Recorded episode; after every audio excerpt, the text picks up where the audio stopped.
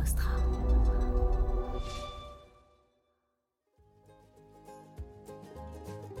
Il y a énormément de boîtes en France qui sont confrontées à la question d'avoir des populations qui sont éligibles au télétravail, d'autres pas. Tout prétexte c'est compliqué de pas créer des inégalités. Ceux qui peuvent faire du télétravail, on freine à fond autour Mm. de ça. Et je pense que c'est une erreur. Tu crées une certaine inégalité, mais par définition, entre quelqu'un qui est dans une usine ou dans un bureau, il y a une inégalité qui est forte. Et la deuxième chose, c'est que tu peux avoir une approche globale autour de l'amélioration des conditions de travail de tes équipes, sauf que les solutions seront pas les mêmes.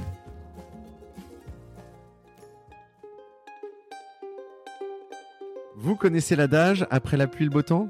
Est-ce que vous croyez que ça peut s'appliquer au monde du travail? Lundi au soleil, c'est pas un bulletin météo, c'est un podcast qui porte haut et fort la voix de celles et ceux qui pensent le travail autrement. Je me présente, je suis Tim Levert, DGA et associé chez Cosa Vostra, une agence conseil en stratégie digitale.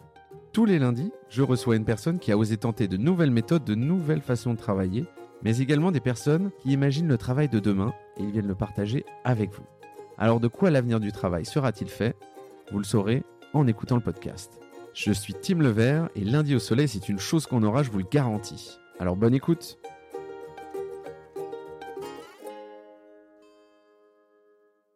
Bienvenue dans ce nouvel épisode du podcast Lundi au Soleil. Aujourd'hui, je reçois Martin Sauer, CEO et cofondateur de Sleen, que tu as cofondé avec Damien Carrette et Nathanaël Desormeux. Martin, Martin, pardon, comment vas-tu? Ça va super, super. Et toi? Écoute, ça va plutôt pas mal, euh, si ce n'est que, euh, comme tu l'as vu, j'ai le doigt en écharpe euh, Pierre Richard. Je me suis enfoncé une, une épine de rosier et ça s'est infecté. Et du coup, c'est pas du tout pratique pour taper sur son ordi. Le jardinage, hein, c'est dangereux quand même. exactement, exactement. Donc la dictée vocale, voilà, sur l'ordi et sur le téléphone, c'est très pratique. Alors, Sleen, c'est une promesse hein, avant tout. On travaillera plus jamais comme avant. Alors moi déjà, ça, ça me parle. hein. Je suis absolument fan. Mais pour être plus clair, c'est comment vous proposez d'inventer le bureau de demain, que ce soit du mobilier, de l'aménagement de bureau ou de l'aménagement du télétravail? Ouais, exactement. L'idée, c'est de pouvoir euh, repenser complètement la manière dont on travaille, où on travaille, et surtout de pouvoir bien travailler où qu'on soit, et en plus en respectant la planète, euh, parce qu'on le fait toujours avec euh, des gros engagements environnementaux, euh, que ce soit du local, du Made in France, mais aussi du circulaire et de la durabilité. Alors évidemment, on va en parler. Euh, c'est pas forcément le sujet du jour. Euh, on pourrait parler que de Sleen aujourd'hui, euh, ce qui fait votre singularité, comme t'en parlais juste avant. Mais non, c'est un autre sujet aussi qui nous amène, parce qu'aujourd'hui c'est un épisode un peu spécial. Je replace un peu tout ça dans son contexte. On s'est revu en décembre 2022. Euh, Il y a une conf qui sort qui s'appelle The Next Workplace. Pas facile à dire en anglais, surtout avec mon accent, et qui a ton initiative en partie et, et- plein d'autres derrière. On va y venir juste après. Et c'est ça notre sujet du jour. Alors même si c'est un peu un hors-série, tu vas pas échapper aux questions un peu classiques du podcast avant de parler de The Next Workplace. Le lundi, est-ce que tu le passes au soleil ou au boulot? Au boulot. En général, au boulot. euh, mais euh, au boulot veut pas forcément dire au bureau. Ok. Euh, donc des fois au soleil. Mais Dans à quoi il ressemble ton lundi? Est-ce qu'il c'est toujours très, euh, il a toujours la même gueule ou c'est toujours quelque, un, un- un jour différent? Non, moi la seule journée euh, qui est tout le temps la même, c'est le vendredi. Ok. Et contrairement à beaucoup de boîtes, on le Mhm. passe tous au bureau, là pour le coup, euh, et on a structuré toute une journée euh, autour du collectif et du collaboratif avec des moments informels, des petits déj, des déj, mais aussi des réunions d'équipe et des one-to-one. Euh, mais non, mon lundi, euh, il peut être très très différent. En général, assez focus sur la partie euh, commerciale parce que c'est moi qui porte ça chez Sleen. Et donc, bah, pour bien commencer la journée, regarder un peu tout ce qu'on doit faire. Donc, euh, plutôt euh, lundi matin, euh, prise de recul sur, sur la semaine, organiser la semaine, et l'après-midi, plutôt exécution, quoi. Ouais, c'est ton plan d'attaque business euh, de la semaine, quoi. Ouais, clairement. Et alors, ce qui est amusant, euh, et après, j'arrête de digresser, mais c'est, euh, tu le disais, j'ai assez peu de, de- de gens qui sont venus dans le podcast qui nous ont dit que le vendredi, c'était un jour, effectivement, où ils se rencontraient. Euh, sur les moments formels, c'est plutôt le lundi. Sur les moments informels, c'est plutôt dans la semaine à d'autres moments. Euh, et je trouve ça intéressant de se dire, c'est le vendredi, c'est un peu informel. Pourquoi le vendredi? Parce que les gens sont plus détendus, ils sont déjà, ils ont déjà la tête un peu en week-end ou? Bah, en fait, alors déjà, c'est une décision d'équipe qu'on a pris tous ensemble. Euh, et on s'est rendu compte que finalement, le vendredi, c'était la journée où tout le monde avait le moins de réunions, donc plus facile de prendre du temps euh, entre nous. Et aussi, effectivement, la journée on était quand même plus détente Mmh. et donc bah, beaucoup plus propice à pouvoir passer des moments euh, détendus ensemble. Mm. Alors que les autres journées, en général, ça enchaîne des rendez-vous, euh, des livrables, euh, Mmh. des projets, etc. Et donc, finalement, difficile d'avoir vraiment des moments de qualité ensemble. Donc, c'est pas la journée la plus productive, mais c'est la, plus, la journée la plus efficace d'un point de vue création d'un collectif. Quoi. Et, et la décision de le faire en physique, elle a aussi été collective? Ouais, ouais, ouais. Ok. Et euh, parce que du coup, euh, vous avez déjà essayé de le faire en hybride et, et ça avait pas la même, euh, pas le même rendu? Oui, en fait, on s'est rendu compte que, en fait, nous, on a une politique forcément assez libre de télétravail. Les gens font ce qu'ils veulent finalement, et on s'est rendu compte qu'il y, y avait des petits trucs de friction, notamment inter-équipe. Mhm. Euh, chez Sleen, on a une équipe opération, une équipe design, une équipe business, et on s'est rendu compte que ça, C'est un peu siloté, quoi. un petit ouais voilà on est on, Mm. on est un peu plus de 10 et on commençait à avoir des semblants de silos Ouais. euh, notamment euh, et on, on voyait une corrélation entre le, le manque de connexion physique et euh, Mm. la création de ces silos et donc on s'est dit que c'était bien de, de pouvoir avoir ce, cette journée là et donc on a fait tout un on a déroulé tout un atelier euh, collaboratif pour travailler sur euh, notre modèle hybride et, euh, Mm. entre nous et effectivement un des éléments c'était cette journée du vendredi et honnêtement qui marche euh, hyper bien Ouais, ça cartonne, ouais. Ouais, hyper ouais. content. Top. Euh, fin de la digression. Euh, J'avais envie de te poser la question suivante qui est normalement tu vois quoi de ta fenêtre? A priori, je sais ce que tu vois de ta fenêtre parce que tu vois le garage Amelot, si mes souvenirs sont bons. Exactement. Quand on est au bureau, on, on voit le, le garage Amelot. C'est, euh, je bosse euh, dans une ancienne euh, concession Renault et qui Mm. avait son garage en face, le garage Amelot, dans lequel on a fait le fameux événement The Next Workplace. Effectivement, on va parler de ce lieu dans deux minutes. Euh, c'est qui aujourd'hui la personne qui t'inspire sur le futur du travail? Où est-ce que tu vas chercher tes idées? Ah, c'est une super bonne question. Euh, honnêtement, chaque fois que je discute avec Kevin Bouchareb, qui est le directeur Future of Work d'Ubisoft, Ubisoft, euh, ouais. franchement, j'ai l'impression de prendre une leçon de Future of Work. Euh, Kevin, il a cet avantage d'avoir euh, bossé en tant que consultant chez Accenture, donc il a une vision très structurée euh, des choses. Euh, et en même temps, il a cette vision hyper terrain chez Ubisoft. Euh, Ouais, ancré dans le dur, quoi. voilà, il est vraiment ancré dans l'opérationnel, il connaît les difficultés, il connaît euh, les choses, et, et- mais, mais il garde un certain recul. Et je trouve que honnêtement, euh, c'est hyper inspirant euh, sa manière de voir les choses Mm. et la, la- la manière dont il en parle aussi, qui est une manière hyper directe et sans, sans euh, passer par des, des chemins. euh, Détourné ou détourné sinueux, ou politique, ouais. quoi. Mm, mm. Donc là, spontanément, je dirais Kevin. Ouais, lui, c'est une bonne source d'inspiration. Et d'ailleurs, je, je- je dois te remercier parce que on va bien évidemment parler de Next Workplace, mais euh, normalement, Kevin devrait nous rendre visite dans le podcast incessamment sous peu. Et en fait, je l'ai croisé à cette occasion. Ça faisait quelques temps, effectivement, pour ma part aussi, que je le suivais. Je reconnais qu'il est assez inspirant. Bah, ça va Et- être un très très bon épisode, je pense. Ouais, ouais, ouais, ouais, je confirme, je confirme. Alors, on va parler de cet événement euh, auquel moi j'ai assisté. Euh, alors, on, on pourrait passer par la case euh, confrontation des impressions, où toi, tu vas nous parler de ce que c'est de la, prod et de l'ambition et de l'organisation d'un tel événement.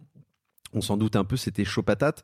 Et, moi, pour la partie audience, parce que ce qui était amusant, c'est que j'étais là euh, euh, à la fois avec, euh, je dirais, une casquette voilà, de podcasteur, mais aussi, effectivement, moi j'ai un cabinet de, de, conseil en marque employeur qui s'appelle Ma Tribu. Je venais aussi pour enrichir en fait toute cette vision qui était apportée à la fois par les speakers, mais par les gens qui ont organisé ça. Et donc, moi, ce côté hybride m'intéressait vraiment pas mal. Juste, cet event, c'était quoi Juste l'idée au départ?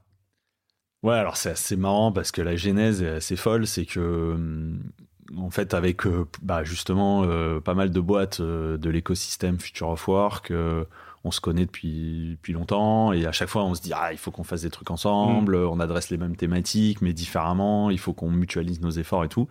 Et à chaque fois ça restait au niveau de, de l'ambition. Euh, et je reçois un jour un message de Simon, qui est le, un des fondateurs de Useful, un cabinet Ouais, Simon Vergeot. Voilà, Mm. euh, qui me dit, euh, qui crée un groupe WhatsApp avec euh, certains d'entre nous et qui dit ah les gars, en fait on a une conf, euh, c'est hyper creux, il n'y a pas de contenu, euh, il faut qu'on fasse un truc. Mm. Et euh, C'est lui qui te dit ça sur euh, une conf qu'il est en train de regarder. Ouais, voilà. Je vais pas citer qui, mais bon, globalement, Ouais. ils étaient en train de regarder un truc et malheureusement, pourtant, il y avait des très beaux guests et tout. Mm. euh, il y avait du monde, mais euh, le contenu était hyper creux, beaucoup de généralités et ça manquait. Il y en a quelques-unes, effectivement, qui sont un peu creuses. Ouais. Ouais, voilà. Et, et, et donc, euh, bah, moi, je dis forcément, moi, j'avais vraiment cette ambition de créer un event depuis longtemps pour Sleen, et donc, ça, ça semblait être une super bonne opportunité. Et, et en fait, bah, il y a- comme tu l'as dit, on bosse en face du garage Amelot, qui a, un- qui a notamment un énorme espace de 1000 mètres carrés sous verrière qui est, qui est magnifique. Ouais, c'est assez extraordinaire. Et on, en fait, on appelle le gars euh, qu'on connaît euh, en lui disant Est-ce que tu peux pas nous prêter le lieu, euh, faire une, oppor- une opportunité autour de ça quoi. Et il nous dit Ok, mais j'ai une date, c'est le 6 décembre. Euh, on était euh, fin novembre. Et là, on se dit ah, Donc, euh, à, à peu près 40, 40 jours avant, quelque chose Ouais, comme c'est ça je crois 40. Ouais. Ouais, c'était peut-être 45 jours parce Ouais. que je, je dis à tout le monde Bah, j'ai cette date-là. Faut se bouger les fesses. et, et ça, ça vous chauffe. J'ai un lieu magnifique, euh, mais par contre, euh, et donc on fait un meeting avec euh, avec plein de boîtes, Mehdi de, de Ubik qui venait d'avoir un enfant en plus, Raphaël de Totem, Maxime de Naboo, euh, Maxime de Au Sol, euh, Simon de Useful, euh, Tom de Café, enfin voilà, pas mal de boîtes. Et, euh, et on se dit, on y va, on y va pas. Là, je l'ai globalement. Là, c'est euh, soumis au vote, quoi. bah, c'est soumis, voilà. En gros, si on y va, on y va ensemble. Et Mhm. donc, il faut que euh, tout le monde soit chaud. Et en fait, on, on- euh, tout le monde se dit c'est hyper chaud, mais l'opportunité est cool. Et en, Mhm. en fait, on se dit si on réussit à avoir des beaux speakers, euh, Ah, tu dis que c'est ça qui fait la diff. c'est ça qui fait la diff parce que ça va attirer du monde. euh, et en plus, la qualité du contenu va être euh, hyper bonne parce que nous, ce qu'on voulait justement, c'est s'assurer que le contenu soit hyper bon et que l'expérience soit top. Et là, euh, je dis ok, bah, on, on se donne trois jours pour trouver des, des speakers et si, c'est, si on trouve des bons speakers, on y va. Et là, euh, je dois remercier bah, justement Kevin de Ubisoft qui m'a dit oui, euh, Perrine de Blablacar euh, qui s'occupe de, de tout l'engagement collaborateur qui me dit oui, et Pamela, Corbin Audou, euh, qui s'occupe du leadership, de l'inclusion et de la diversité chez Decathlon Technologies, Mhm. qui me disent oui. Et là, bah, maintenant qu'on avait ces trois euh, super boîtes, avec euh, au-delà des, des super boîtes, des gens qui ont une vraie vision sur ces Derrière, sujets-là. tu sais que ça, sur les speakers, ça va dérouler et puis tu peux recruter du monde rien qu'en faisant un peu de name dropping. hein. Ouais, bah voilà, c'est ça. Bah, Mm. C'est ça qui attire et c'est aussi ça qui garantit d'avoir une, une- un- du super contenu. Et là, on, met, euh, du coup, on décide d'y aller. Et là, c'est course contre la montre parce que monter un event, euh, on n'avait jamais fait. euh, et donc, euh, trouver des speakers, avoir un maximum d'invités. Et on, on se disait, ah, si on a 50 personnes le jour J, Mm. euh, euh, ça serait cool. euh, donc, il faut à peu près 150 invités. Et finalement, on utilise tous nos Parce que réseaux. tu te pars en disant il y a 30% de gens qui vont venir. euh, Bah, c'est ça, c'est ce qu'on nous dit, en tout Ouais, cas. On ouais. nous dit c'est 30% de présence. Donc, et surtout, ce qu'on voulait, c'était bah, pas mobiliser autant d'énergie pour avoir euh, 10 personnes. Mhm. Et, de- et aussi d'avoir. euh, ce qu'on voulait, c'était créer un super écosystème de rencontres. Mhm. Et donc d'avoir des gens de plein de boîtes différentes, etc., qui puissent échanger au-delà de venir assister aux tables rondes. Ouais, bien sûr. Et donc, euh, et donc là, on a mobilisé tous nos réseaux, on a bombardé son LinkedIn euh, à fond, et on a réussi au final à avoir 500 inscrits, et pas du tout les 30%, parce qu'on a eu plus de 300 personnes qui sont venues, donc on a eu plus de la Ah, moitié. un, un happy problème un peu quoi. Et voilà, et effectivement, euh, t'as dû le ressentir le jour J, euh, on, manquait de, on manquait de chaises, c'est con pour un, un vendeur de chaises comme moi. Mais effectivement, euh, on, s'est mis à avoir beaucoup, beaucoup de monde, et, et ce qui a vachement participé au succès du, de l'event, en tout cas les retours qu'on a eus, c'est qu'effectivement, le fait d'avoir beaucoup de monde, ça a énormément favorisé euh, les échanges, les rencontres. Euh, que ça soit euh, entre euh, gens euh, d'entreprises de, de RH, de workplace, ou aussi entre personnes bah, qui ont des boîtes dans le Future of Work et qui, Mm. qui voulaient s'inspirer et échanger là-dessus. Alors moi, moi, là, moi j'ai une reco assez drôle parce que je regardais effectivement sur moi j'ai organisé quelques events de mon côté aussi, mais euh, c'est vrai que sur ces gros événements-là, normalement c'est six, six mois avant, potentiellement trois quand tu gères bien et quand t'es un peu rodé au truc sur le où, quand, comment et surtout pourquoi. Donc moi j'ai évidemment bien salué l'audace, mais donc euh, enfin c'est t'es t'es un peu en mode mission kamikaze quand même. Ça pouvait un peu être une foirade complète. hein, euh. Complet. ouais, ouais, ouais. Et, euh, et ce que je trouve intéressant, c'est euh, donc tu, tu, tu en parlais, tu t'es entouré de, de- d'entrepreneurs, plutôt des hommes d'ailleurs. Enfin, il n'y a pas de piège là-dedans, mais Ouais, non, non, mais on a eu, parce qu'on a à un moment donné, on a publié une photo où on s'est pris une petite photo de groupe à la fin. C'est sûr que, alors on a, on a dans, dans nos équipes de fondateurs Bien sûr. des femmes, Mhm. Euh, tu as parlé de Nathanaël et Damien, mais aussi Isabelle, Mm. qui, avec qui on a, on a créé Slim. Mais c'est sûr que c'est vrai que on a, ça a clairement manqué de diversité là-dessus. C'est vraiment quelque Pas sur les invités. Pas sur les pas sur les invités, ça c'est un truc qu'on Ouais. voulait euh, vraiment garantir. Mm. Mais c'est vrai que sur les, sur les organisateurs, euh, on, est, on, a, on a manqué de diversité, ça c'est évident. Et, et- et tu penses que il n'y a, pas de piège dans cette question? Parce que moi, je enfin moi, ce que je veux dire, je, je le dis, hein, moi, dans les invités du lundi au soleil, je, crois que je suis à une parité pile poil, je crois, mais je suis, pas loin du 30e épisode, je crois que je suis à 15 invités hommes, 15 invités femmes. C'est pas si facile. C'est pas si facile. C'est-à-dire que, euh, euh, ouais, faut, un- peu jongler. Faut un petit peu jongler. euh, faut bien chercher. Faut bien trouver la bonne personne et tout. Alors, c'est pas forcément évident, quoi. Ouais, ouais, mais je pense qu'aujourd'hui, quand tu regardes euh, les stats sur l'entrepreneuriat, il y a un énorme sujet autour de ça. Euh, heureusement, ça évolue euh, plutôt Bien dans sûr. le bon sens. Ouais. Mais c'est vrai qu'aujourd'hui, les fondateurs de startups sont encore trop majoritairement masculins, Mhm. alors qu'il n'y a pas de ra- raison, bonne raison à ça. Il y a des super belles startups dirigées par des femmes et qui amènent plein de, plein de très très bonnes choses à l'écosystème. Donc euh, je dirais que c'est c'est plus le fait qu'on n'a pas organisé et structuré euh, les choses, c'est plus ça s'est fait de manière super opportuniste. Mhm. Euh, mais maintenant qu'on a vraiment décidé de, de pérenniser The Next Workplace euh, dans le temps, on va avoir le, on va avoir un peu plus de temps justement pour euh, pour essayer de, de rééquilibrer un peu. euh, un peu Ouais, travailler ça plus profondément, je suis Ouais. d'accord. C'est un- C'est un, un bon enjeu. Euh, et, et alors, su- sur le Future of Work, il y a, il y a quand même, tu le disais, il y a pas mal de confs. Alors, il y en a qui sont un petit peu plus popcorn que d'autres. Il y en a qui sont un petit peu plus peut-être orientés, j'irais, business ou lead, euh, tu vois. Alors, bah, c'est bien évidemment un intérêt aussi de la, de la conf. hein. Alors, il y en a plein qui, qui, en, ont fait. hein. Il y a Talk il y a la MAIF, HEC, Nouvelle Ops, il y en a plein d'autres. Euh, Là-dessus, euh, tu l'as dit, l'enjeu c'était d'avoir des speakers, mais l'enjeu c'est les speakers et c'est les thématiques. Mm. Et en fait, euh, comment vous y êtes pris sur les thématiques? Chacun a bossé de son côté, vous vous avez mis en commun, ou vous vous êtes dit, vous avez déjà les thématiques en tête et tu t'es dit, putain, euh, nos, su- nos sujets, moi, euh, chez Slim, mon sujet c'est ça, c'est le télétravail, donc c'est comme ça que je veux le faire, ou, ou, tu vois, vous avez mis en commun? Non, vra- vraiment, on voulait pas partir de nos enjeux business. Euh, Bien sûr, on est des startups, on cherche à se faire connaître, on cherche, on cherche à développer euh, notre base de clients, mais on voulait surtout pas que les gens Ouais. euh, arrivent dans un event commercial. Ce ouais, voulait- le message du coup, quoi. Ouais, complètement. Ouais, Nous, notre clair. sujet, c'était vraiment d'aider les boîtes à avancer sur leurs problématiques Future of Work, en particulier sur les sujets liés au workplace. Euh, et, et du coup, pour définir les thématiques, notre, c'est, ce qu'on a fait, c'est assez simple. C'est quelles sont les problématiques et les questions que se posent nos clients avec qui on discute tous les jours. Ouais. Et c'est vrai que c'est ce que j'ai dit à l'intro, c'est que on, on s'est rendu compte que on avait des super discussions avec des avec des, des clients, des prospects. Euh, et on avait après euh, le lendemain ou même des fois le, le jour même une discussion avec quelqu'un qui, qui était un peu perdu sur une thématique. Mhm. On se disait mais en fait si cette personne échangeait avec cette personne ou à minima entendait ce qu'elle avait à dire, je suis sûr qu'elle avancerait. Ouais. Et, et du coup, in fine, bah, ça fait avancer l'écosystème, ça fait avancer les choses. Mm. Donc notre, notre, notre vision, c'était ça. C'était comment on, on reconnecte euh, les choses pour que les gens puissent bénéficier de retours d'expérience concrets, mais aussi de la vision euh, de d'autres boîtes qui sont peut-être un peu plus avancées ou euh, sur une thématique ou une autre. Mm. Et donc on, on est reparti de ça. Et effectivement, les problématiques, par exemple, c'est comment tu concilies euh, flexibilité et collectif. On sait que Et culture d'entreprise, ouais. culture d'entreprise. Ça, c'est un truc qui revient dans à peu près 100% des discussions qu'on a. Ensuite, un vrai sujet autour du, du, Du rôle du bureau. rôle du bureau Ouais. euh, qui, qui doit se réinventer et, et qui plutôt un écosystème de lieux et, et comment, euh, quand tu viens au bureau, tu as une expérience qui est différente. Mhm.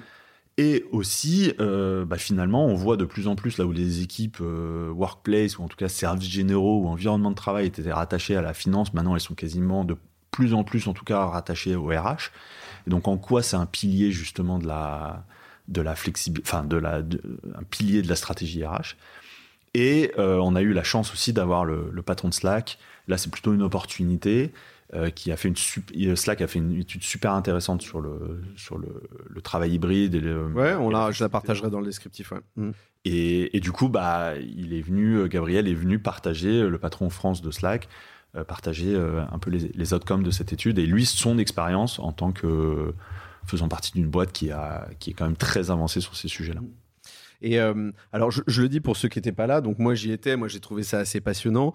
le format était un format qui est assez classique finalement, mais qui est un format qui marche bien. C'est le format table ronde. Donc, as, tu l'as dit, il y avait quatre grandes thématiques qu'on vient d'évoquer là, qui étaient diablement intéressantes. Et, et on avait trois, quatre intervenants avec à chaque fois un speaker, enfin un animateur dont toi tu faisais partie puisque amené, c'est toi qui, t'occupais de la première thématique. Euh, il y en avait d'autres bien évidemment. Et, euh, et puis après il y avait un certain nombre de questions du public. Euh, est-ce que, est que tu te dis que si, si c'était à refaire, tu referais un truc peut-être différemment, plus en mode workshop, plus immersif, etc. Ou tu ferais quelque chose de plus hybride? Je pense que notre, notre, notre sujet d'amélioration pour la fois d'après, c'est d'aider les gens à connecter entre eux et à travailler euh, ensemble. Mmh. Euh, et c'est vraiment, euh, il y a plein de formats super intéressants d'intelligence collective où tu peux, d'une manière assez rapide et, et efficace, co-construire ou bénéficier de retours d'expérience en manière un peu plus one-to-one et mm. moins descendant. Ouais. Euh, donc euh, clairement, ça c'est quelque chose qu'on va mettre en place euh, pour la prochaine édition. Mm. le format table ronde est top parce qu'il te permet de recevoir du contenu, etc. Mais l'idée c'est de venir le compléter avec un peu une mise en pratique ou un, des échanges un peu plus one-to-one. Et après aussi la dimension networking qu'on veut aussi renforcer. Euh, bah justement pour que les gens puissent se connecter un peu plus entre eux, échanger de manière euh, plus informelle. Euh, mm. et, je pense que ça, c'est vraiment le deuxième aspect qu'on veut développer. Alors, tu, l'as dit, hein, on va revenir sur la thématique juste après, mais les speakers, moi j'ai trouvé qu'ils étaient assez incroyables parce qu'il y avait, pour reprendre une expression un peu beauf, mais il y avait un peu à boire et à manger. Tu vois. Et c'est ça que j'aimais bien, c'est-à-dire qu'il y avait, des, il y avait des, des, patrons et des patronnes de boîte, il y avait des managers, il y avait juste des collaborateurs, un peu toute typologie de boîte, taille, secteur, et ça je trouve c'est très intéressant d'ailleurs. Et en fait, euh, ce qui était aussi, euh, euh, moi, ce qui m'a particulièrement intéressé, mais, mais, dans le cadre du, de lundi au soleil, mais pas que en fait, plus globalement, hein, c'était d'avoir la possibilité post-intervention, justement, d'aller voir ces gens. Tu vois ce que je veux dire? Et d'échanger. Parfois, tu vas dans des confs, euh, moi j'en ai fait quelques-unes où, bon, t'as les mecs qui se barrent après, tu vois ce que je veux dire? Euh, ils ont pas forcément la journée à passer là-bas. Là, c'était une, c'était une, demi-journée, je crois. Ouais, c'était l'après-midi. L'après-midi, ouais. Mm. Et, euh, et donc, tu avais à loisir la possibilité d'aller voir ces gens qui étaient des gens aussi je dirais dans le même mindset que, que toi tu l'étais avec ton équipe c'est-à-dire enfin quand je dis l'équipe c'est tous les gens à qui tu as fait cet event c'est de se dire en fait, ils sont dispo pour échanger, euh, pour discuter. Et ça, je trouve ça aussi, c'était assez riche. Et à mon avis, il y a, je pense qu'il y a un truc à creuser là-dedans parce que tu le sais, hein, moi j'ai fait des très bons échanges avec Pamela que j'ai reçu assez récemment, euh, qui est une personne extraordinaire, mais tous les gens avec qui j'ai échangé ne seront pas invités euh, dans lundi au soleil, ne feront pas l'objet d'un épisode. Mais effectivement, moi j'ai été assez bluffé par l'ouverture dont les gens ont fait preuve et, et l'enrichissement intellectuel moi que j'ai eu en complément même euh, des, des, des, plénières, tu vois. Ouais, ouais, je, pense que c'est hyper important. Bah déjà, euh, c'est aussi euh, c'est que c'était que des gens de notre réseau mmh. qui sont forcément du coup assez proches de cet écosystème, qui ont aussi envie de faire bouger les choses et, et, du coup et qui sont des gens super sympas mmh. au-delà d'être inspirants. Et, je pense que c'est aussi ça qui fait qu'ils sont restés après, ils ont, euh, ils ont échangé, ils étaient, ils étaient dispo. Parce que c'est vrai que ce qu'on n'a pas dit, c'est qu'on a créé toute une scéno. C'était pas mmh. juste euh, des, des, tables, enfin des chaises euh, face à une scène. Oui, c'est ça qu'on voyait dans les photos qui étaient partagées sur LinkedIn, mais il y avait bien plus. Voilà, il y avait, bah, nous, du coup, notre, notre sujet, c'est l'aménagement des espaces de travail. Donc, on avait créé justement tout on a essayé de représenter les différents écosystèmes de lieux. Euh, donc, euh, y avait, on avait fait venir un van pour montrer le digital nomade. On avait créé forcément un, endroit télétravail, un espace bureau, et puis tout un espace euh, plus basé sur l'hospitality, autour de, du catering et avec Totem. Totem, oui, bien sûr. qui gérait ça. Et donc, l'idée, c'était de représenter un peu tous ces espaces. Mmh. Et, et, ça, et les off-site, bien sûr, avec Naboo. Et puis il y avait la, la, la, il y avait la bulle aussi euh, que j'ai personnellement testé parce que moi je gueule quand je parle, hein, donc euh, j'ai bien testé, j'ai trouvé ça très cool. Ouais, exactement. Il y avait Lead Design qui a des qui a des cabines acoustiques euh, géniales et qui était bah, du coup à dispo pour pouvoir bosser, pour pouvoir faire un call, etc. et donc pour revenir aux thématiques, est-ce que la frustration, c'est pas un peu de se dire en fait, est-ce que vous n'êtes pas arrivé en vous disant, euh, tiens, on a. Parce qu'en fait, quand tu écoutes tes clients, tu as 150 thématiques qui remontent. Je veux dire, tu as l'inclusion, la diversité, la transférabilité des diplômes, euh, tu vois, euh, l'onboarding, l'offboarding. Je te dis une bêtise, le mobilier, t'en parlais, tu vois, l'offsite. Est-ce que la complexité, c'est pas de choisir les sujets? Si, bon. Bah, c'est un... Et puis, une fois que tu as choisi un sujet, tu as envie d'y passer 4 heures, quoi. Parce que tu as 45 minutes si tu veux prendre, pouvoir prendre 2-3 questions à la fin.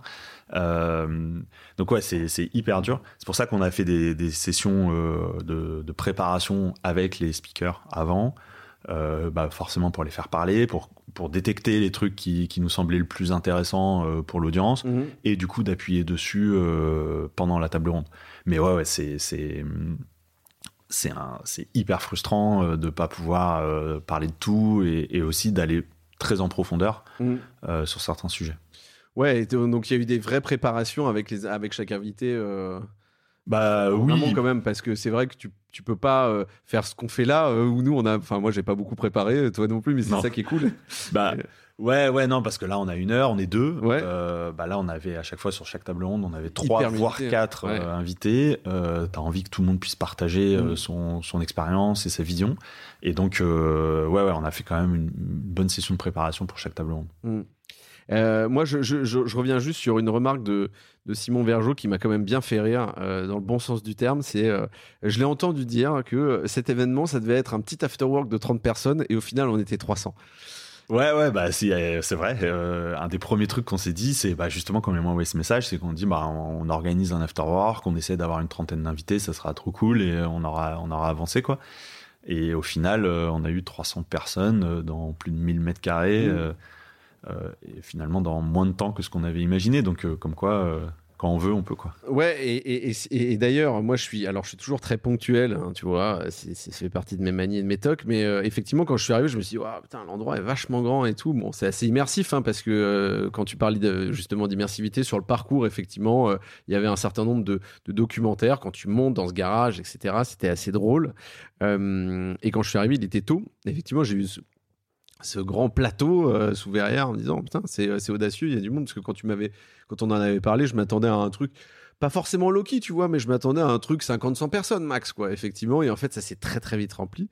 Et, et, et en fait surtout tu vois des gens qui sont pas là pour glander tu vois ce que je veux dire euh, moi il m'arrive souvent d'arriver dans des confs où t'as des gens ils sont sur leurs ordi sur leur téléphone ils font autre chose ils bouffent machin euh, etc là j'ai moi j'ai quand même vu des gens qui étaient assez focus tu vois Ouais, complètement. Et, alors, je, c'est peut-être le froid, parce que tu l'as pas dit, mais il faisait un peu froid. C'est un peu le problème de la truc sous verrière, et pour des raisons un peu de sobriété énergétique, on, on voulait pas chauffer à vide pendant trois jours avant. Ouais, euh, du coup, euh, peut-être que le froid a tenu tout le monde euh, très, très en, en, en, attentif.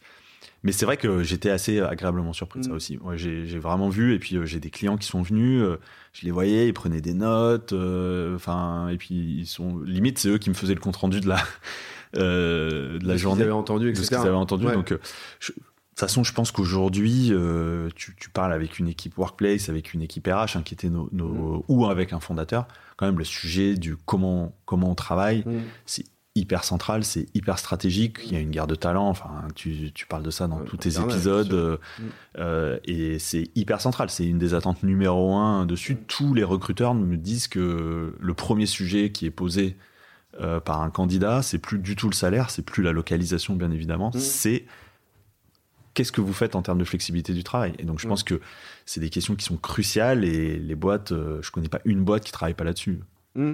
Oui, je, pense, moi, je te rejoins là-dessus. Pour moi, il y a, y, a, y, y a, je pense qu'il y a deux questions assez fondamentales qu'en tout cas la, génération qui arrive sur le marché du travail se pose. Moi, j'avais reçu Hélène Cloître euh, qui, avait fait un doc qui s'appelait Rupture et euh, c'est un épisode qui est sorti début janvier et, et à Noël, je sais plus, mais qui parle effectivement de ces jeunes qui arrivent sur le marché du travail. Eux, leur sujet, c'est euh, la quête de sens, mais pas le, enfin, tu vois, pas le sens dans le, côté ésotérique, c'est plutôt le sens sociétal ou environnemental, tu vois, de l'importance de ce que, ce que la boîte est capable d'offrir, tu vois. Euh.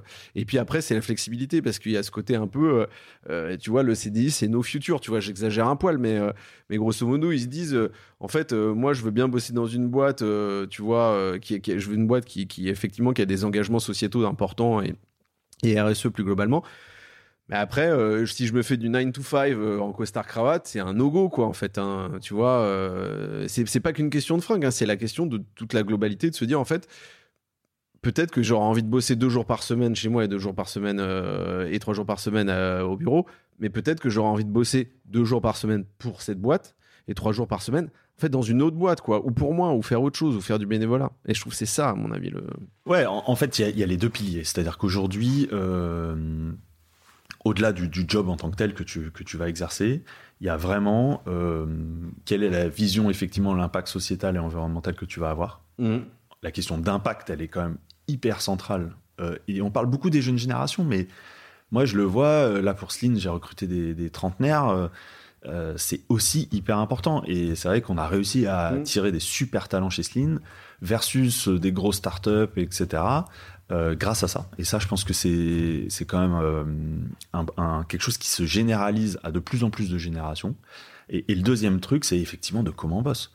Euh, quelle, est la, quelle est la flexibilité que tu me donnes?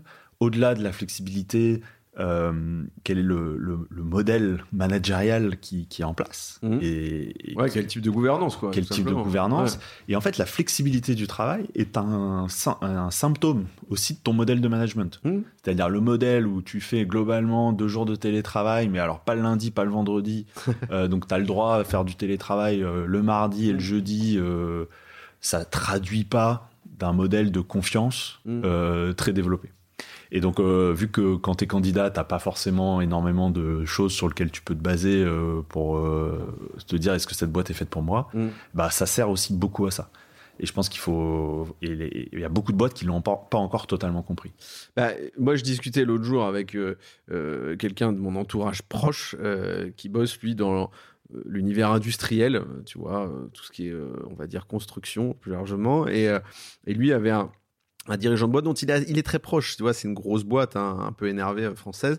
Grosso modo, euh, et, c'est un sujet sur lequel on revient souvent, sur le primaire et le secondaire, qui bénéficient pas de facto des mêmes avancées que le tertiaire pour de multiples raisons, euh, notamment la facilité de mise en place et puis la maturité des dirigeants et probablement la maturité de certains collaborateurs et, et la réglementation aussi en place, l'évolutivi- l'évolutivité de la réglementation. Et il me disait, moi, euh, il me dit, nous on a droit à trois jours euh, de télétravail. Je dis putain, c'est c'est pas mal, trois jours par semaine et tout. Il me dit ah non, non, c'est pas trois jours par semaine, c'est trois jours par mois. Ah je dis ah ouais. Et il me dit, ça doit être ni le vendredi ni le lundi. Je dis putain, et pff, lourd le truc, tu vois. Et donc le chemin est encore un peu, un, peu euh, tortueux et long, quoi. Ouais, ouais. bah, en fait, il y a, y a énormément de boîtes en France qui sont confrontées à, à la question de- d'avoir des populations qui sont éligibles au télétravail, d'autres pas. Mm. Et euh, par souci d'équité, qui est plutôt un bon, euh, une bonne pensée, bah, en fait, ça fait un frein pour tout le monde. Mm, C'est-à-dire que sûr. sous prétexte que c'est compliqué, euh, et sous prétexte de pas créer des inégalités, euh, bah, ceux qui peuvent faire du télétravail, on freine à, à fond autour Mm. de ça. Et je pense que c'est- une erreur parce que déjà, tu peux avoir des réelles avancées pour une partie de, Des collaborateurs. des collaborateurs et c'est ça- c'est bien. Enfin, je pense que c'est c'est pas. Tu peux, tu crées une certaine inégalité, mais par définition, entre quelqu'un qui est dans une usine ou dans un bureau, il y a une inégalité qui est forte, qu'elle ce soit au niveau Mm. de la pénibilité du travail, au niveau du salaire, etc. Euh, et donc, pour moi, euh, c'est dommage finalement de, de freiner l'ensemble. Et la deuxième chose, c'est que tu peux avoir une approche globale autour de l'amélioration des conditions de travail de tes équipes, sauf que les solutions ne seront pas les mêmes. Effectivement, euh, quelqu'un qui travaille dans une usine ne va difficilement pouvoir euh, travailler à distance, Ouais, bien sûr. mais tu peux introduire énormément d'éléments autour de la flexibilité des horaires, autour, euh, voire même, tu as des. Il y a de plus en plus de boîtes euh, qui commencent à réfléchir au niveau des jours de, de travail, parce que euh, bah, il y a plein de gens qui travaillent le samedi, Hmm. Et du coup, bah, si euh, ta femme travaille le samedi, euh, elle, elle bosse pas le lundi, donc euh, et, et si toi tu bosses du lundi au vendredi, bah, tu la vois que le dimanche. Ouais, bien sûr. Et donc, bah, il y en a qui Mm. commencent à demander de pouvoir décaler Mm. et, travailler du mardi au samedi pour être aligné avec Mm. le conjoint. Et ça, c'est c'est des vrais sujets. Et donc, je pense en écoutant les collaborateurs, euh, et c'est notamment Pamela euh, qui parlait beaucoup de ça pendant la table ronde, de euh, comment tu fais remonter euh, et tu fais preuve d'une vraie écoute des demandes de tes équipes et qui seront pas forcément les mêmes en fonction des populations. Je pense que tu peux arriver à une, une nette amélioration. Et le deuxième point, c'est que je pense qu'il faut avancer euh, en, en petits pas. Il faut pas forcément, et je pense que l'énorme erreur de plein de boîtes, c'est de réfléchir pendant six mois sur un plan, Mm. ensuite de négocier pendant trois mois avec les CSE et les organisations syndicales euh, pendant encore trois mois, et puis à la fin des neuf mois, ils se disent ça y est, c'est bon, on a quelque chose. On peut Sauf- mettre en place. Et... Et sauf que le problème, c'est que bah, en général, ça marche pas. Parce que tu es dans un espèce de consensus, une, une négo, et Mm. donc euh, il faut quelque chose qui soit beaucoup plus rapide, beaucoup plus itératif. Et il faut, il faut lancer des tests, il faut lancer des expérimentations avec des vrais retours, des mesures de retour d'expérience Mm. pour avoir un plan qui, qui évolue. Blablacar euh, qui témoignait, qui euh, Perrine, elle disait, euh, pourtant ils ont eu une approche hyper poussée très très vite euh, sur la flexibilité du travail. Ils proposent euh, globalement tu travailles comme tu veux, hein. tu peux choisir d'être 100% télétravail, d'être de venir en partie au bureau, de choisir tes jours de télétravail, etc. Euh, et bah là, ça, ça fait, ils sont déjà en train de faire la V2 Mm. en, amé- en apportant des améliorations en fonction des retours Continue, des équipes quoi. continue autour Mm. de ça. Et je pense que les boîtes qui ont cette approche de test and learn, tout en impliquant euh, les équipes, en impliquant les CSE, les organisations syndicales, eh ben, ça leur permet d'être hyper raccord. Et, euh, et aujourd'hui, Blablacar, ils sont quasiment à 30% de- d'équipes en full remote. Mm. Et donc, ils ont complètement switché leur modèle, alors qu'ils ont lancé leur politique de télétravail il y a un an et demi.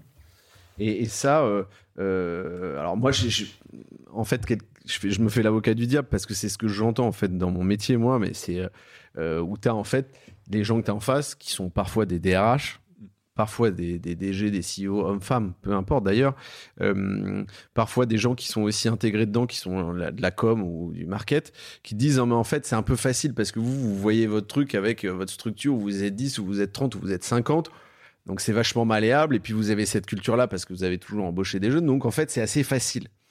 Euh, et nous, on répond à un groupe derrière où on est un ETI, donc on est 400 et donc c'est vachement plus compliqué.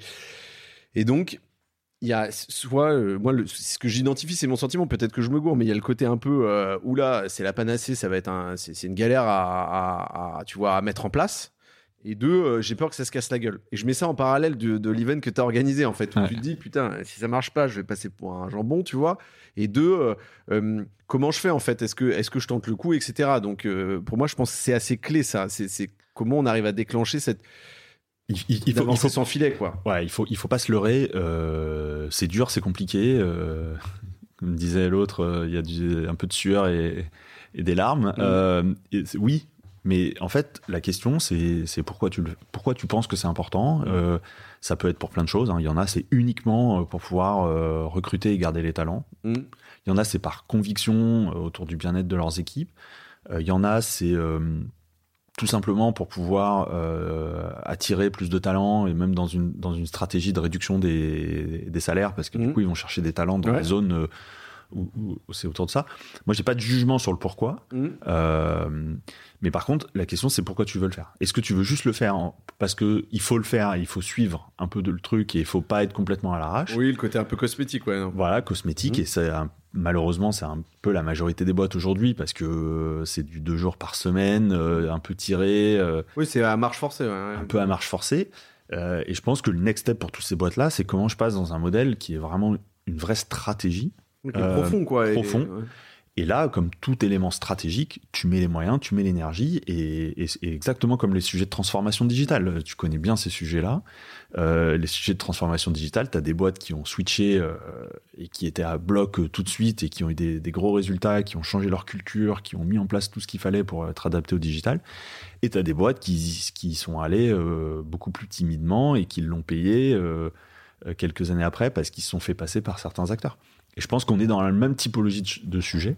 Euh, mais je, j'espère profondément que 2023 va être un peu l'année, justement, on va switcher on- dans, un, dans un modèle Mm. où ça devient un vrai asset stratégique. Euh, alors, je reviens sur une notion dont tu parlais juste avant, qui était la notion d'impact. Alors, euh, je- je- juste après, je reviendrai sur l'impact entre guillemets environnemental que tu portes avec Slim. Mais j'ai j'ai une question un peu saugrenue toujours, j'en ai quelques-unes, euh, sur l'impact d'une conf comme ça. Est-ce que tu ne verrais pas, par exemple, te dire, euh, bah, en fait, euh, tous les participants, euh, parce qu'en fait, c'est vachement difficile de mesurer l'impact que tu as dans le quotidien des gens. Souvent, tu, tu vois les posts qu'ils font, etc. Et euh, je parle de l'audience, hein, je parle pas vraiment, bien évidemment des speakers. Et, euh, et de te dire, en fait, en fait, ils viennent et ils prennent des engagements. Quand ils viennent, ils prennent des engagements et après, ils sont capables de parler de leurs engagements et de ce qu'ils ont fait dans leur boîte, tu vois. Alors, je sais pas si c'est envisageable, si c'est euh, un truc qui est réaliste ou si c'est totalement utopique, mais je trouve intéressant, tu vois, euh, puisqu'on parle d'un truc qui est très qui est finalement très humain, tu vois ce que je veux dire, et qui prépare l'après. c'est pas, je, trouve que tu t'es pas là juste pour t'enrichir, tu es là aussi pour, pour commencer à, à, faire avancer et à tenter des trucs. Ouais, alors t'es un peu en train de spoiler euh, tout ce qu'on a prévu pour 2023. Euh, Merde. non, mais euh, je, pense que ce que tu dis est, super important et ça fait le lien avec ce que je disais tout à l'heure sur le comment on veut améliorer les choses et, mettre entre guillemets les gens dans une logique de, co-construction et, de communauté.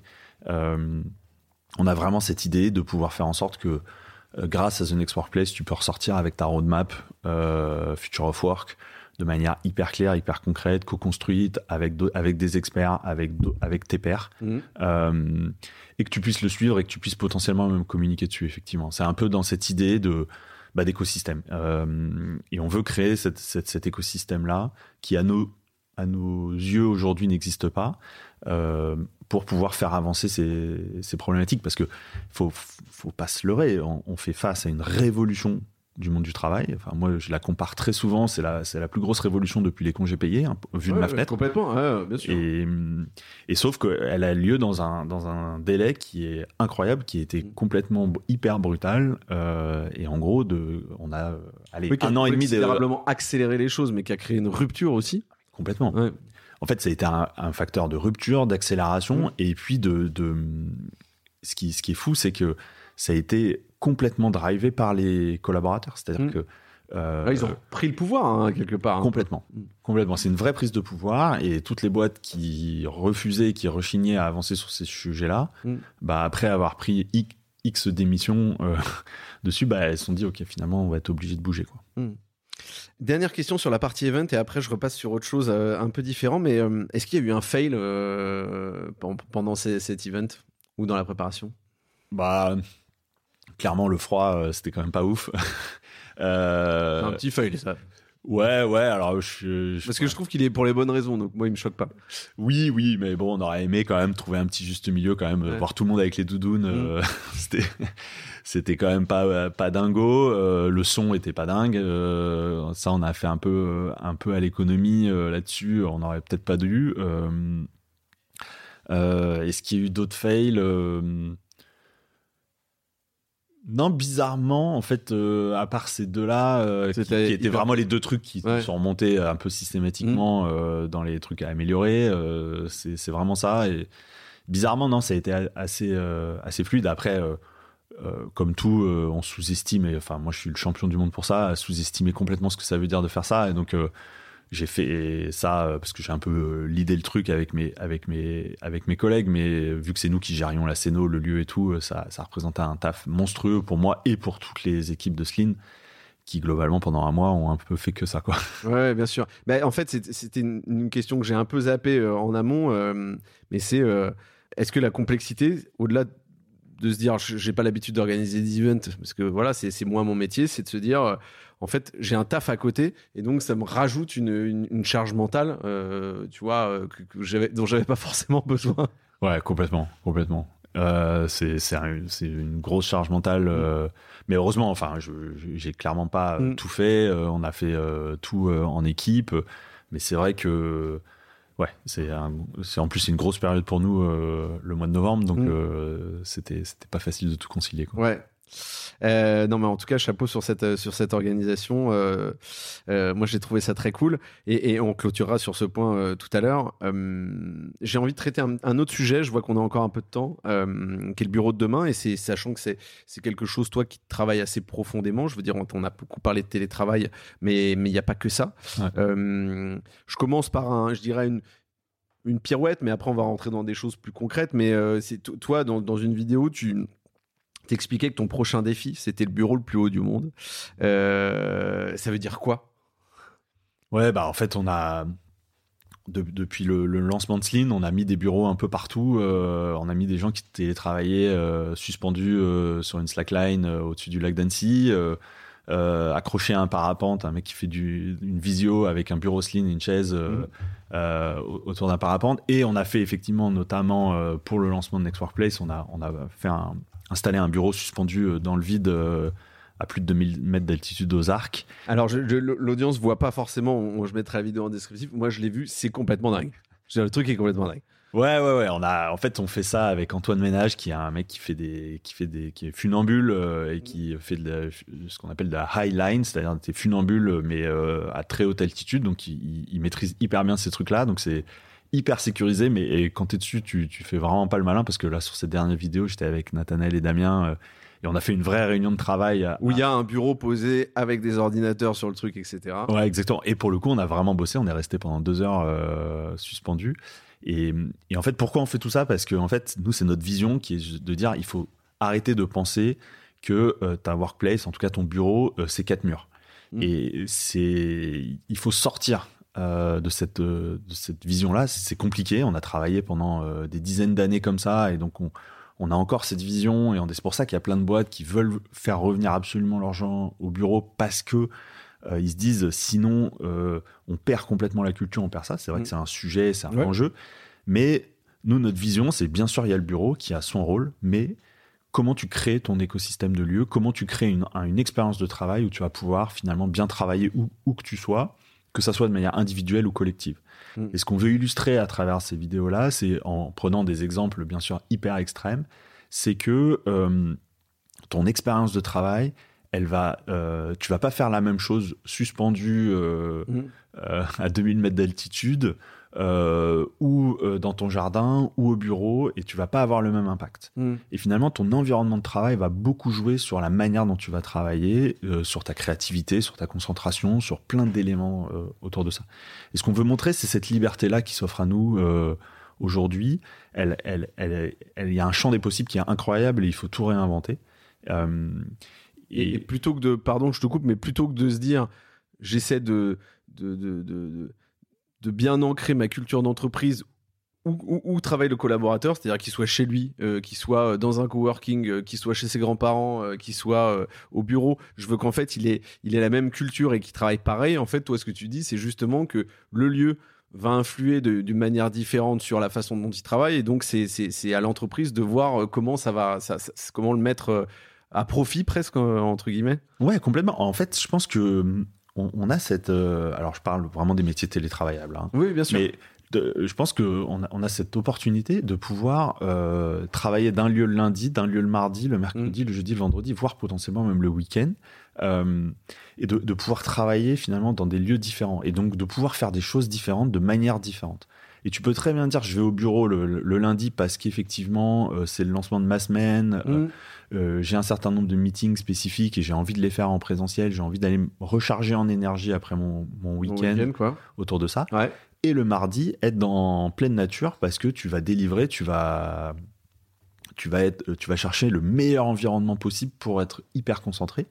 Et peut-être euh, le mercredi, tu vas partir en off-site avec tes collègues mhm. euh, et tu vas, euh, tu vas te louer une belle maison sur Naboo et tu vas finir un projet à bloc parce que tout le monde est là, tout le monde est dans une super énergie. Et puis le soir, on se fait une bonne bouffe tous ensemble et, et, deux, trois jeux de société. Mhm.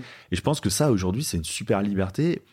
Et plutôt que de vouloir tout organiser, tout, tout structurer, je pense qu'il faut laisser la main aux, aux équipes aux micro-communautés, je dirais, de, ta boîte, de, s'organiser comme elles ont envie de s'organiser. Et de leur donner des outils, de leur donner une boîte à outils qui va leur permettre de pouvoir faire ça.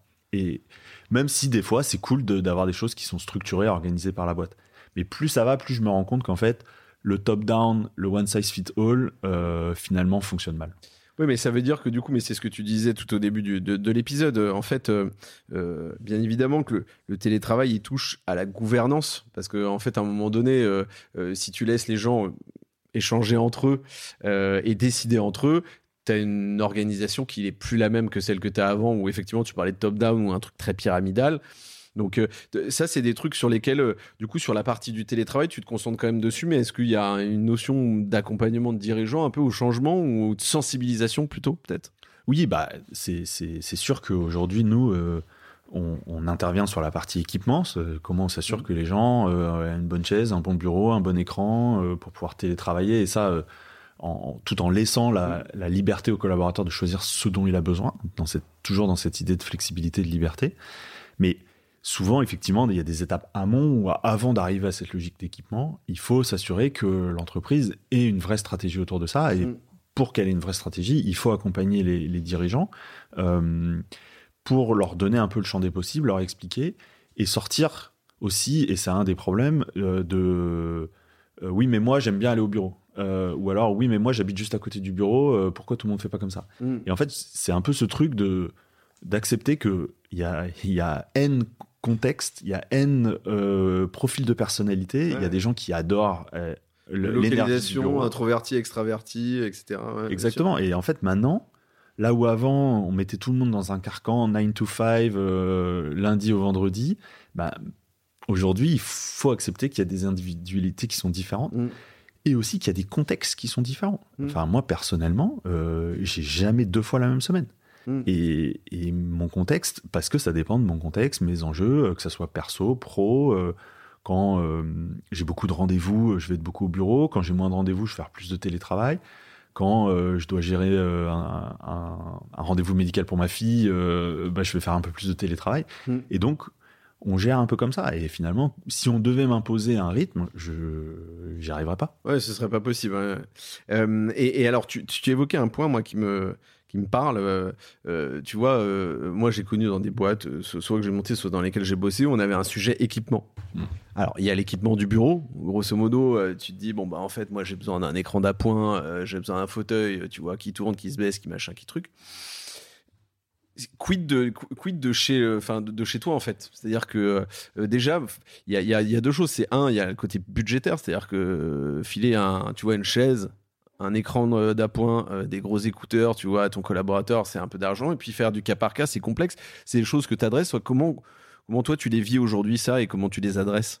Ouais, ouais, bah en fait, nous, c'est vraiment l'offre, la première offre qu'on a lancée et mmh. qui, qui, nous a vraiment aidé à décoller, où bah, Notamment, on a des clients comme Doctolib, comme Air Liquide qui, utilisent Sling pour euh, complètement faciliter euh, l'équipement de euh, leurs collaborateurs. Mm. Alors, sur la question du budget, oui, c'est un budget, sauf qu'aujourd'hui, un collaborateur au bureau coûte 10 000 euros par an. C'est une stat qui est sortie. alors maintenant, c'est peut-être un petit peu moins, je crois, parce qu'il y a forcément eu des optimisations d'espace, mais ça reste l'ordre de grandeur. De donner un budget entre 500 et 1000 euros, voire même, on a certains de nos clients, c'est moins, pour s'équiper en one shot, euh, tu risques pas euh, la faillite de la boîte. Quoi. Je pense que c'est un truc. Euh, maintenant, on sait que les gens télétravaillent entre 40 et 60% du temps. Euh, c'est pas illogique. donc c'est, mais effectivement, c'est un, état d'esprit qui est différent de celui qu'il pouvait y avoir avant, où on mettait tout l'argent dans les bureaux. Là, maintenant, il faut peut-être rééquilibrer un petit peu les choses, notamment grâce au flex, mmh. qui permet de faire des grosses économies. Et après, effectivement, euh, nous, le sujet, c'est qu'on a créé une plateforme avec à la fois nos produits, qui sont des produits qui sont euh, design, mmh. ergonomiques. sur la partie mobilier, Sur la partie mobilier et la partie euh, écran, clavier, mmh. souris, webcam, tout ce qui va bien. On a mis tout ça sur une seule plateforme.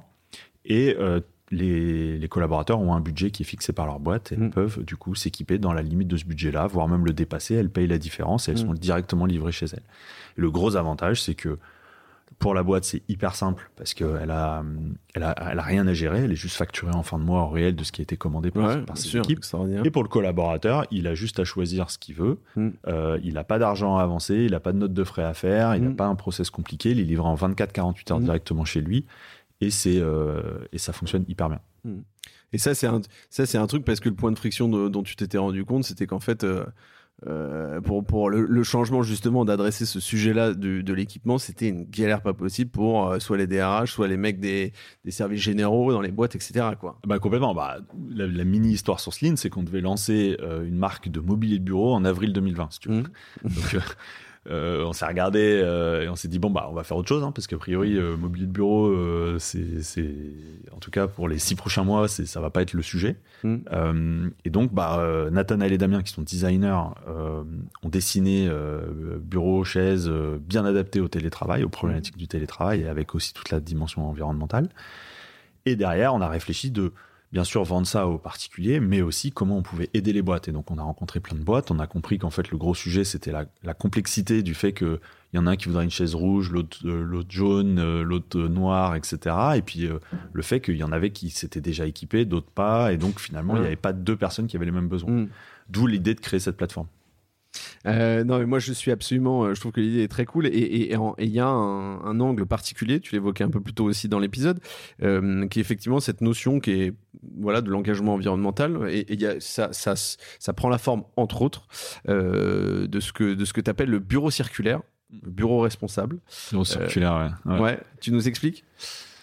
En fait, la le, vrai sujet, de, en fait, si on prend quelques stats sur, sur le mobilier, c'est 2 millions de tonnes de déchets par an. Alors qu'une fois qu'on dit ça, on se dit, OK, c'est quoi? En fait, c'est 50 porte-avions mmh. Charles de Gaulle qui sont jetés de mobilier chaque année en France.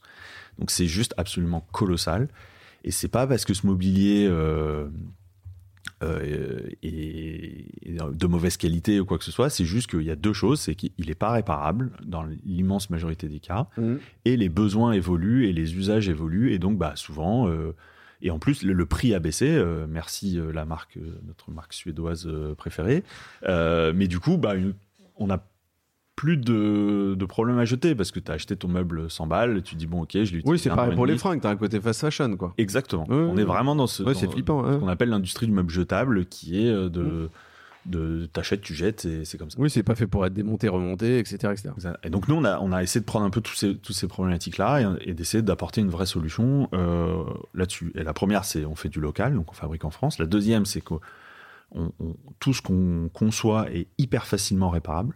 Et donc, euh, on peut euh, complètement reconditionner des produits, les mettre quasiment en état neuf en, finalement entre 10 et 30 minutes, en suivant, le, suivant la problématique. Euh, et le deuxième truc, c'est comment on met...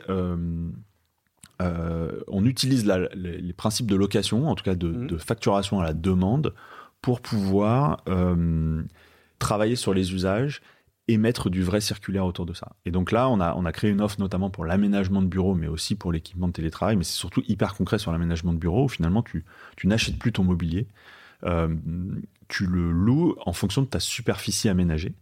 Et qui peut évoluer, du coup, etc. Qui peut évoluer, mmh. et tu peux changer ton aménagement quand tu le souhaites, sans aucune limite. Et nous, on vient, on récupère, on reconditionne, on met, euh, on met ça chez un autre, chez un autre client toujours avec cette garantie état neuf. Mm. Ce qui te permet, toi, de pouvoir réellement avancer sur tes problématiques. On parlait du rôle du bureau, ce genre de choses-là, et ce qui va nécessiter de changer tes aménagements, de de plus être bloqué parce que tu les as achetés, donc bah, euh, tu vas pas les jeter. Euh, donc ça te permet d'avoir une vraie flexibilité sans jeter justement, parce que nous on récupère tout et on a moins de 5% de déchets sur ce qu'on récupère, mm. parce que bah, tout a été pensé pour ça. Et c'est vraiment ça qu'on appelle le bureau circulaire. C'est vraiment c'est un côté upcycling, quoi. Euh. Exactement. C'est une économie circulaire. Mm. On crée notre propre modèle en circuit fermé mm. euh, qui, qui, te qui garantit qu'on va utiliser et réutiliser au maximum de la durée de vie des produits euh, les, les, meubles plutôt qu'ils soient jetés parce que j'en ai plus besoin. Et en fait, on voit bien que c'est malheureusement la raison numéro une des déchets aujourd'hui. Et, tu penses que ça, euh, tu es convaincu que c'est vraiment le futur aussi là-dessus euh, C'est-à-dire que euh, quand on prend conscience de, l'impact qu'a le mobilier jetable, grosso modo, c'est la meilleure solution je, pense qu'il y, a deux choses. Il y a effectivement, on, en parlait, il faut mettre du test and learn dans ta stratégie Future of Work. Mmh. Et si tu n'as pas des solutions flexibles pour pouvoir euh, changer ton aménagement de bureau, adapter ta politique, changer ton expérience de travail, s'adapter à tes besoins en permanence, je pense que tu es, hyper freiné. Le nombre de clients qui me disent oui, je veux faire un projet, mais j'ai acheté du mobilier il y a trois ans. Du coup, bah, j'attends deux ans avant de pouvoir le faire, parce que c'est la durée d'amortissement du mobilier. Mmh. Euh, et donc, bah, ça te fait perdre mécaniquement deux ans sur ton projet. Et au final, ils le font un peu avant, et ils jettent, mmh. souvent. Ouais, c'est ça. Ouais. Et le deuxième truc, c'est qu'effectivement, je pense qu'à partir du moment où tu regardes euh, de manière claire et concrète euh, bah, ton bilan carbone de ce que tu fais, mmh. euh, bah, soit tu mets en garde-meuble, mais c'est un peu comme ta cave, hein, le garde-meuble, mmh. au final, ça va finir à la benne, soit tu, pars dans une vraie logique autour de, autour de cette dimension circulaire. Alors, je ne sais pas si c'est notre modèle qui, je pense qu'il va continuer d'itérer, mais en tout cas, je suis convaincu qu'il va falloir adresser ces deux besoins-là de pair. je pense qu'il y, a de quoi faire. Moi, je me rappelle l'anecdote d'un une personne des services généraux fournisseurs etc dans un groupe de luxe je citerai pas où grosso modo ils avaient refait tous les bureaux ils avaient un, immeuble assez cool en Paris, entre autres, ils en avaient d'autres, mais euh, et, où grosso modo le boss arrive il, regarde et il fait non mais ça me plaît pas. Et mecs ils arrachent tout, ils foutent tout la poubelle. Et, le mec des séries généraux m'a dit non mais euh, il m'a dit on a tout mis à la benne. Je lui ai dit mais tout tout tout quoi. Et je lui ai dit vous avez pas c'est pas réutilisé, c'est pas donné, c'est machin. Non non, c'était tout la benne. Alors attention c'était 7 ou 8 ans tu vois. Mais ça paraît à la fois pas si loin, pas si proche. Ouais, des exemples comme euh, ça, il y en a encore tous les jours. Hein. Mais Heureusement, il y a de plus en plus de solutions pour récupérer, pour réutiliser, etc. Mais, mais aujourd'hui, la majeure partie, quand même, euh, finit, euh, finit jetée, incinérée, parce que euh, il y a aussi des problématiques où le, les, bureaux d'avant ne répondent plus aux besoins d'aujourd'hui. Les, vieux bureaux qui faisaient 160 cm de large avec un grand angle, etc. Mmh. Bah, aujourd'hui, plus personne met ça dans les bureaux parce qu'il y a beaucoup moins de papier, et puis on cherche à optimiser beaucoup plus l'espace. Et donc, bah, malheureusement, tout ça, ça finit, ça finit incinéré des fois réutilisé, mais malheureusement, c'est pas la majorité. Euh, merci pour ces enseignements sur la partie euh, sur la partie bureau, sur la partie aussi euh, télétravail. Je pense que c'est important. Et évidemment sur la partie event. Moi, j'ai une dernière question, même si tu abordé un petit peu plus tôt. C'est quoi le, elle est quand la prochaine event? Et il y aura quoi un peu de nouveau dedans? Est-ce qu'il y a des trucs que tu peux un peu nous dévoiler au-delà de ce que tu nous as déjà dit? Alors, on a envie de faire une Summer Edition. Ok. Euh, on, est, on est trop pressé pour dire on va le faire dans un an, donc ça sera probablement euh, juin la prochaine. On a plein de formats un peu en tête. Mhm. des formats avec autant de monde, des formats plus restreints justement pour pouvoir renforcer la, qualité des échanges. Mhm. pour l'instant, on n'a rien acté, donc je peux pas, je peux pas trop teaser là-dessus. Mais et on s'est aussi dit qu'on ferait des micros euh, Next Workplace euh, d'ici là. Euh, peut-être sous forme de dîner, sous forme de choses mmh. comme ça. Donc si c'est des choses comme le Bootstrap Club et ce genre de choses. Ouais, exactement, exactement. Un peu dans cette idée de, de pouvoir avoir des, mmh. petits dîners network où on va, il va y avoir justement des, des discussions approfondies. Mmh. donc bah à, toute l'audience et toi bien sûr aussi, si ça vous intéresse, n'hésitez pas à, me contacter mettra dans, la, dans les guest lists. Je suis évidemment chaud patate. Euh, l'épisode touche à sa fin. J'ai toujours deux, trois dernières questions euh, qui sont sans surprise des classiques aussi du podcast, comme celles qui sont posées en amont. Est-ce que tu as un livre, un film à nous conseiller pour nous inspirer? Alors, j'ai un livre et un film. Euh, ça peut être sur le futur du travail, mais ça peut être complètement sur autre chose aussi. Hein. Ouais, ouais. En fait, je viens de regarder We Crashed, qui est la, la série sur WeWork. Oui, euh, qui est diffusé sur Apple, je crois. Ouais, sur, Apple, TV, ouais, exactement. Avec Joseph Gordon-Levitt, je crois, c'est ça. C'est ça. Et franchement, euh, c'est hyper intéressant de comprendre, bah, déjà, en fait, ce, switch vers des environnements de travail que, que WeWork a un peu inventé, hein, mmh. euh, le, Complètement, le, ah coworking, etc. Mmh. C'est super intéressant. Et aussi super intéressant de voir comment il a un peu tout, tout explosé de par sa, sa Mégalomania. Euh, ça, c'est, enfin, je la conseille. Franchement, ça, ça se regarde très bien. Et si c'est les sujets workplace intéressent, il y a en plus ce petit regard-là qui est, qui est cool. Et un bouquin. Euh, nous, nous, on cherche toujours à mettre le design au cœur de, de tout ce qu'on fait. Euh, c'est pour ça que je me suis associé avec des designers. Et puis, on, on, on essaie d'avoir cette pensée design et cette philosophie design. Et il y a un bouquin qui s'appelle le Value Proposition Design, qui a en fait, on connaît souvent le business model Canva, et en fait, c'est les gars de business model mm. Canva qui ont, qui ont fait cette méthode et qui, qui est super intéressante parce qu'elle se focalise vraiment sur les problématiques des gens et comment tu y réponds. Et ça te donne une méthode assez structurée et super intéressante pour, euh, pour y arriver. Et moi, je sais que c'est philosophiquement et même dans les outils, c'est un, un bouquin qui me, qui me sert euh, toujours, quoi.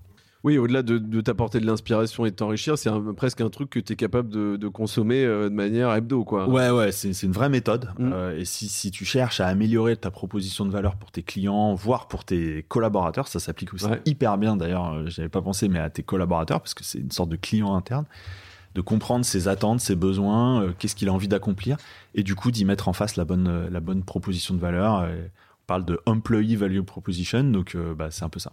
Ouais, alors moi, je, ça me parle énormément. Tu le sais, moi, je le fais pour ma tribu, effectivement, l'employé value proposition. Alors, le truc, c'est que soit la marque employeur, le mot marque employeur, ça ne parle pas euh, à plein de boîtes, hein, ils savent pas quoi mettre derrière, ou alors c'est un peu un mot valise, hein, comme il y en a plein d'autres. Et l'employee value proposition, on est dans l'anglicisme, donc c'est pareil, on sait pas trop ce qu'on met dedans. Donc je pense que on se fera presque un épisode un jour euh, spécifiquement sur ce sujet-là. Je pense que c'est important pour, pour, je pense que le, sens appartient peut-être un peu à chacun, mais il y a aussi des, des, des, des items fondamentaux dedans. Mm. Et tu as dit un truc hyper important à mon sens qui est euh, euh, le collaborateur, c'est un client aussi. C'est, c'est, faut pas, faut pas l'oublier quoi. Et aujourd'hui, plein de boîtes ne traitent pas leurs collaborateurs comme des clients, alors qu'en fait, c'est une, voire la première richesse de l'entreprise en fait en tant que telle. Ouais, et il y a, bah, tu me demandais un bouquin, il y a un autre bouquin qui est absolument génial. Alors j'ai plus le titre exactement en tête, mais qui, vas-y, je tu sais, c'est le hum, c'est une boîte indienne euh, qui dit euh, mettez en, priorité vos collaborateurs avant, vos clients. Je te retrouverai le titre, euh, tu pourras le mettre en description. C'est assez passionnant parce qu'en fait, il explique à quel point finalement, si tu veux bien servir tes clients, le vrai sujet, c'est de bien c'est que toi en tant que que dirigeant et dans ta gouvernance, c'est surtout de très bien t'occuper de tes collaborateurs. Et un collaborateur donc, qui, qui s'occupe bien, euh, qui, euh, dans lequel euh, qui a du care pour lui, et eh ben aura du care pour, pour les clients. Pour la boîte et, pour les clients, bien sûr. Et bah, mm. du coup, c'est vraiment dans mm. cette, dans cette vision-là. C'est un super bouquin, ça se lit hyper, hyper bien et c'est assez inspirant. On va retrouver ça et on mettra ça en descriptif, je te confirme. Euh, je vais le découvrir également. Euh, dernière question et après je te libère. Est-ce que tu as une anecdote qui te vient en tête et que tu as envie de nous partager, un bon ou un mauvais souvenir, même si tu nous en as déjà raconté quelques-unes? Sur le Future of Work ou Sur le Future of Work, sur euh, certains clients, sans les nommer, euh, sur des aventures que, que tu as pu faire, des accompagnements, des prestations, des trucs un peu drôles, euh, ou alors des trucs qui t'ont crispé Ouais, bah, enfin, moi, l'expérience assez incroyable, c'est en fait, Doctolib, c'est un de nos premiers et plus gros clients. qui nous a accompagné très très enfin qui nous a fait confiance très tôt parce que mmh. en décembre 2020 on avait lancé la boîte en septembre 2020 et Doctolib, à l'époque, c'était 1500 euh, collaborateurs. Ils sont près de 3000 maintenant, je crois. Euh, et en décembre 2020, juste avant Noël, je crois que c'était un 19 décembre, un truc comme ça, on a lancé le truc. Donc les collaborateurs pouvaient euh, accéder à la plateforme Sleen et choisir ce qu'ils voulaient. Je crois qu'en deux heures, on a pris 250 commandes. Ouais, alors, alors qu'à 19 décembre, euh, potentiellement, euh, c'est plutôt dans les, dans les cadeaux de Noël ou en famille. Quoi. Ouais, exactement. Et, et, ça reste une, une, un sentiment, regarder ça en se disant à la fois super excité mmh. de voir ça et en même temps, oh là là, comment on va comment on va gérer tout ça euh, avec la meilleure expérience possible. Et, euh, et au final, ouais, derrière, l'équipe a été incroyable et du coup, on a pu euh, livrer tout le monde dans les mm. temps et avec une super qualité. Donc, mais ouais, ça reste quand même un truc. Et d'ailleurs, merci, j'en profite, merci à l'âme qui nous a fait confiance. Très tôt et qui nous a vraiment permis d'accélérer de, notre développement et notre croissance.